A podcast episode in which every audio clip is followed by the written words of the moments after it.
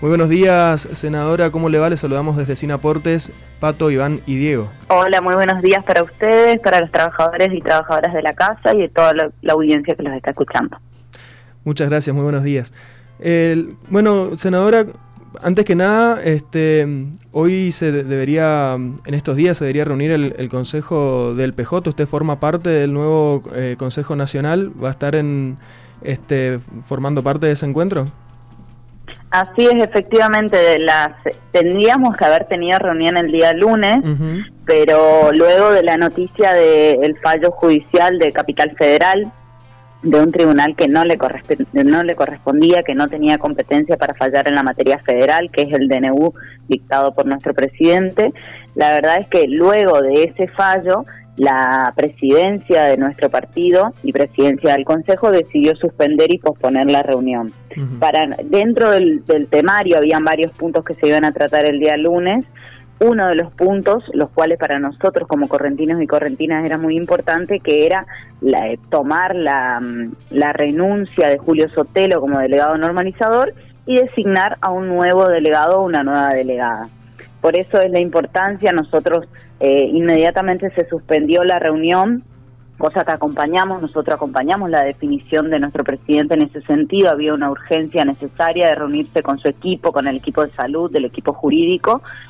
La verdad es que estamos pidiendo que inmediatamente em, se designe una nueva reunión o se haga una, una resolución ad referéndum mencionando, teniendo en cuenta que nosotros ya tenemos una intervención cursada lo que va a hacer el nuevo delegado, la nueva delegada, es continuar la tarea que emprendió en su momento Julio Sotelo. Eso quiero aclarar porque hay muchas discusiones si el partido hoy se encuentra céfalo, si el mm. partido no está funcionando. El partido está funcionando, tiene sus autoridades, hasta la toma de renuncia de Julio Sotelo sigue el mandato de sus funciones. De hecho, hace unos días dialogué con Julio, tiene preparado toda la documentación necesaria, que, tiene que pasar al nuevo delegado o la nueva delegada. Así que mencionar eso que es muy importante y que deja confusiones. El partido no está céfalo hasta que nosotros tomemos la renuncia de Julio Sotelo, sigue en funciones. Buen día, Ana Iván Benítez te saluda. Buen día, ¿cómo estás? ¿Cuál es tu percepción de la necesidad de un interventor para el Partido Justicialista en Corrientes? Porque tuvimos una postura de, de alguien que como quiere candidatearse a gobernador, eh, no cree como muy necesaria esa intervención y en cambio hay otras posturas de que sí se necesita un interventor, quizás no Benítez Molas, pero también eh, puede ser Aníbal Fernández. Yo no creo que hayan, no, no sé a quién te referís ni, ni que habrá mencionado, no creo que haya mencionado que no es importante la designación de un delegado normalizador. Es importante a los efectos de eh, el plazo que está corriendo para las elecciones y que el partido tiene que tener legalmente toda su estructura conformada, necesitamos que los balances se presenten, que se presente ante la justicia, que se convoque a esa interna necesaria para la designación, que es lo que establece nuestra Carta Orgánica. Creo que la necesidad seguramente a la que vos te mencionás tiene que ver con que de cara al electorado, de cara al proyecto que nosotros necesitamos presentar a la ciudadanía correntina, no es importante un delegado normalizador. Nosotros ahí lo que tenemos que tener es un candidato, una candidata a gobernador o gobernadora importante que presente a la ciudadanía y que lo presentemos en conjunto como partido justicialista, como frente de todos, como partido justicialista, como columna vertebral. Creo que ahí se basa la importancia. Más allá de quien venga o no venga, nosotros necesitamos reorganizar el partido como correntinos y correntinas, ¿entiendes? Sí, sí, sí. ¿Qué chance tiene Benítez Molas de ocupar ese espacio? Es el nombre más fuerte que suena, hay otros nombres también rondando, hay mujeres y hombres que también se... De las diferentes líneas de, nuestro partido han tenido diálogo con nuestros conductores y conductoras a nivel nacional, mencionando diferentes actores y, y por supuesto con más cercanía a unos y a otros es el que más consenso hoy genera, no solamente en el ámbito local, sino también en el ámbito nacional, por su cercanía, obviamente, por el trabajo en jefatura de gabinete, por su cercanía a, nuestro presidente partidario y presidente de la Nación, Alberto Fernández. Es el que más consenso genera, no digo que es el nombre que ya está puesto, seguramente va a ser esa la discusión que también tenemos que tener en el marco del Consejo. ¿Y el Consejo se reuniría esta, esta semana todavía o todavía no hay fecha prevista? Nos dijeron que podría ser en esta semana. Yo trasladé, por lo menos desde el lugar que me toca, la urgencia de que empezara a caminar este camino, por lo menos desde lo técnico y desde lo legal, acomodar nuestro partido para eh, efectivamente en 15 días no no queda tanto plazo, el plazo está corriendo más allá de la pandemia y que sabemos que lo más importante hoy es la vacunación y ver cómo sigue la ola de contagios. Pero más allá de eso, empezar a organizar el partido, empezar a reunirnos con diferentes actores y actrices de, de nuestro partido es importante, por eso la urgencia la trasladamos y sabemos que en el caso de que esta semana no pueda reunirse, seguramente podrá salir por resolución. Estamos hablando con la senadora nacional Ana Almirón, senadora del Partido Justicialista por Corrientes. Eh, consultarle, saliendo un poco del tema de la, del partido local que veníamos hablando recién, eh, sobre su labor parlamentaria. La semana pasada, eh, en la anterior sesión de Senado, se, había, se aprobó un proyecto de prevención y sanción del acoso callejero, un proyecto en el que usted tuvo participación. ¿Podría, podría comentarnos de qué trata en detalle esta nueva ley? O en qué estado se encuentra, mejor dicho, ya el, el, proyecto aprobado? Bueno, te agradezco la pregunta porque me parece una norma tan importante y que tuvo tan poca difusión. La verdad es que eh, teníamos una media sanción de la Cámara de Diputados. En el Senado realizamos algunas correcciones a esa norma, por ejemplo, incorporando el acoso virtual que no estaba establecido y decir que el acoso callejero es una de las formas más normales de violencia que tenemos nosotros. Por eso no se le da tanta trascendencia, porque para nosotros, incluso hablo de nosotros, nosotras las mujeres, entendemos como algo normal, entendemos como que es algo que pasa y está bien o que no le damos sentido. Y esa forma de violencia que sufren las mujeres, que en el 99% de los casos las mujeres en algún punto de su vida sufrieron algún tipo de acoso callejero. Hay mujeres que terminan dejando de pasar, de circular por ciertos lugares, hay mujeres que terminan dejando de ir a, la universidad, al trabajo, al colegio, por no pasar por lugares donde cotidianamente le dicen cosas. Y eso no es normal, nosotros lo, lo, naturalizamos y es la forma más natural de violencia. Y digo violencia y por eso se incorporó como un tipo penal al Código Penal, porque eh, al, verte eh, restringida en tu libertad de circulación, de tu libertad física, de tu libertad psíquica, esa forma de violencia después puede terminar en algo más grave que es la violencia física o, como estamos viendo cada 23 horas en la Argentina, un femicidio en, en nuestras mujeres. Es importante y lo más importante de la norma que se sancionó, que tiene cuatro artículos, pero uno es incorporarlo en el Código Penal como un delito, pero los, los artículos que a mi entender son más importantes es eh, establecer que es una política de Estado la formación, la visibilización de la problemática y que a partir de ahora también empiece a ser parte de una política de, de los ministerios, entender que eso no es normal que debe de construirse la sociedad en ese sentido, porque mira, te cuento, algunos colegas tuyos me decían, es un piropo, es hmm. un halago, es levantar el autoestima a la mujer. Y la verdad que todo lo que no es consentido deja de ser un piropo. Yo les preguntaría si cada hombre de esta sociedad preguntara a su hermana, a su tía, a su hija, a su madre, realmente si si les gusta que le digan cosas y la verdad es que no, en algún punto las termina afectando, termina menoscabando nuestra libertad, no es normal entender que no es un piropo todo lo que no es eh, consentido, no está bien, nosotros lo naturalizamos y las mujeres realmente todos los días de nuestras vidas sufren el tipo de acoso callejero. Por eso era tan importante mencionarlo y te agradecía porque visibilizar la situación es más importante porque la educación junto con el cambio cultural que tenemos que dar en la sociedad es importante. Esta mañana, ah, cuando comenzamos el programa y mi compañera te nombró como que íbamos a entrevistarte, mi primera asociación que fue, la que hice en ese momento fue, ah, la del pañuelo verde. La senadora del pañuelo verde. Esa, esa asociación hice. ¿Qué tan importante te parece ese vínculo entre la imagen del pañuelo verde y la tuya? Que no, no es un halago ni no es un halago ni una crítica. Me parece que es una responsabilidad que tomé en la banca en la que me corresponde de representar a las miles de mujeres que deciden llevar una interrupción del embarazo en su momento. Estamos hablando de la libertad de la mujer de poder decidir en una provincia tan cerrada como la nuestra, tan eh, donde las mujeres, yo lo mencionaba en mi discurso y lo vuelvo a repetir mil veces, las mujeres en nuestra provincia, en la provincia de Corrientes, siguen siendo relegadas. Las mujeres los hombres siguen decidiendo por nosotros. De hecho, fíjense ustedes, tenemos una legislatura que en su mayoría está conformada por hombres, apenas llegamos al, al, cupo ahora con la incorporación de Patricia Rindel como senadora provincial, apenas llegamos al cupo, vuelvo a repetir. Una ley que está sancionada del 92, nosotros recién la cumplimos.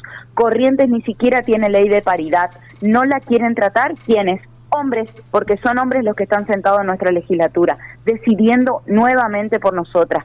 Y, ahí me parece algo mencionar importante. La paridad no es solamente lo electoral. Muchas veces se confunde que uno pide la paridad para tener más mujeres solamente en las listas.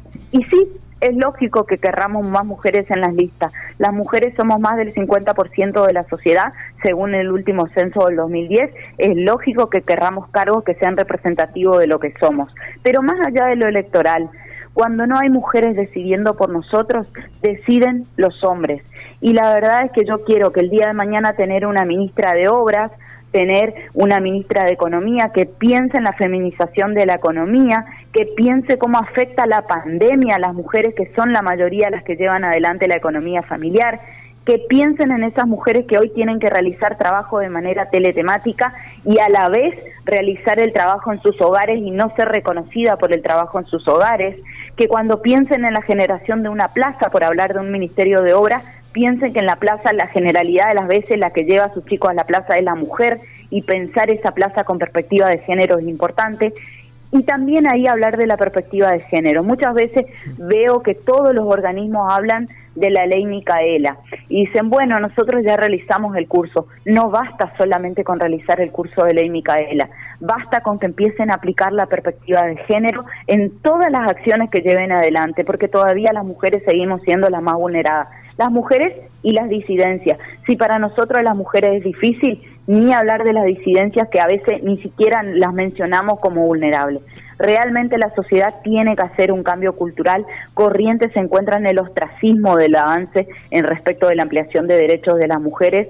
Ya se vio a nivel mundial, a nivel nacional, nosotras estamos dispuestas a dar ese cambio. Y ahí me parece que no tiene que ver solamente con lo electoral, sino tender redes de mujeres de diferentes partidos, radicales, peronistas, liberales, autonomistas, que nos convoquemos a pedir el cambio que necesitamos en la sociedad porque las mujeres no podemos seguir siendo relegadas. Eh, senadora, bueno, se mencionaba recién la cuestión de la, paridad de género que aquí en Corrientes eh, sigue siendo una declamación nada más esta intención de tratarlo, pero todavía no, no avanza ninguno de los proyectos propuestos, tanto en diputados como en senadores. Y en ese sentido, bueno, decía recién el, el rol de, de, los partidos políticos también, particularmente en su partido, en el Partido Justicialista, es un tema que está hoy en día eh, en el tope del debate, la cuestión de incorporar o de la participación de las mujeres dentro de la política del partido va a ser parte de la propuesta que pudiera presentar el Partido Justicialista este año hacia la gobernación en Corrientes? Sí, por supuesto, es un tema central en el mundo, no solamente en Corrientes ni en nuestro partido. En el mundo la participación de las mujeres, yo vengo diciendo hace un montón de tiempo, los grandes sujetos de derecho del siglo XXI son los jóvenes y las mujeres. Y el gran tema que tenemos que tratar transversal a todas las políticas públicas es el cuidado del medio ambiente. Por eso estos temas tienen que ser centrales y transversales a todas las políticas que vayamos a generar como plataforma de gobierno nosotros. Ahí te voy a dar un dato. Nuestro partido, el Partido Justicialista, en el año 2018 ya tuvo incorporada la paridad en su carta orgánica y en las elecciones del 2019 sin tener ley provincial, nuestro partido respetó la conformación paritaria en sus listas también. No es solamente una discusión, vuelvo a repetir, de un partido, es una discusión de todas las mujeres. Y ahí hay otro dato. Si hoy Gustavo Valdés, que tanto se llena la boca los primeros de marzo hablando de la incorporación de la mujer, de la paridad, es el tercer proyecto que presenta y su mismo partido no lo acompaña en las cámaras, ahí Gustavo Valdés miente, porque la verdad que él, si quiere paridad, lo puede hacer en su propio gabinete y no necesita una ley. Necesita decisión política, necesita decisión de acompañar a las mujeres en ese cambio y puede tener hoy sin ley su, su gabinete en forma paritaria, no lo tiene. De todos los ministros que tiene, tiene una sola mujer que es la de educación. Y lo mismo el Superior Tribunal.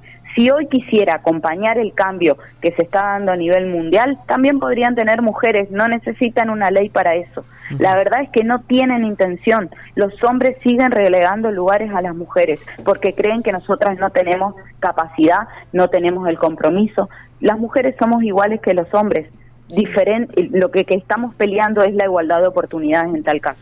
¿Qué sentís cuando a las mujeres nos dicen que tenemos que tener como más títulos, eh, como que tenemos que llegar a más, eh, más estudios. En cambio, a los hombres muchas veces se les da la oportunidad de estar en cargos sin tener tanto, tanto conocimiento, digamos. Eh, ¿Qué sentís cuando, cuando sucede esto? Y la verdad es que habla de, de ellos mismos, porque muchas veces pasa que los, de hecho muchos de los hombres de la legislatura correntina mencionan que las mujeres tienen que llegar por capacidad. Y yo les preguntaría cuáles son esas capacidades superlativas que tenemos que tener nosotros a diferencia de los hombres, porque le preguntaría si rindieron algún tipo de concurso especial o solamente es la decisión de la voluntad popular la que necesitamos y las ganas de estar en una banca para representar al electorado, para hacer cosas, para cambiar la política, para cambiar la vida cotidiana de cada uno de nuestros vecinos. Creo que esas son las capacidades que tenemos que tener y no por ser mujer exigirnos ciertas cualidades que a los hombres no se les exige.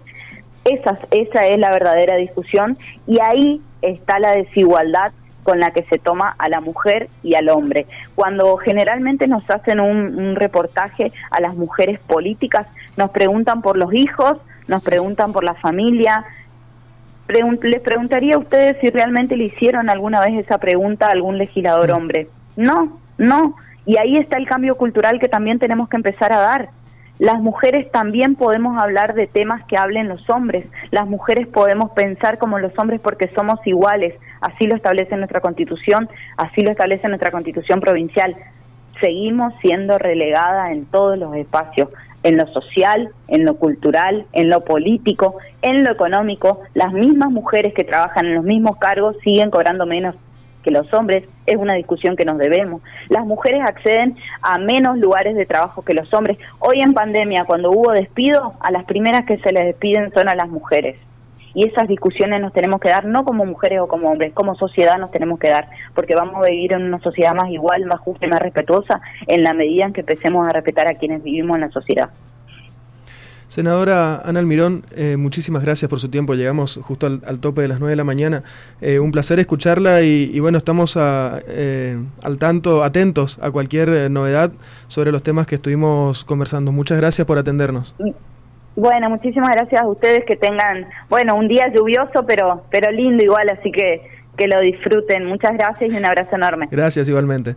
Ahí estaba la senadora nacional Ana Almirón, senadora nacional por Corrientes, por el Partido Justicialista, comentándonos un poco, bueno, también sobre este proyecto de prevención, esta ley sancionada, prevención eh, y sanción al acoso callejero a nivel nacional y la situación también eh, aquí en Corrientes política respecto a la, al género, ¿no?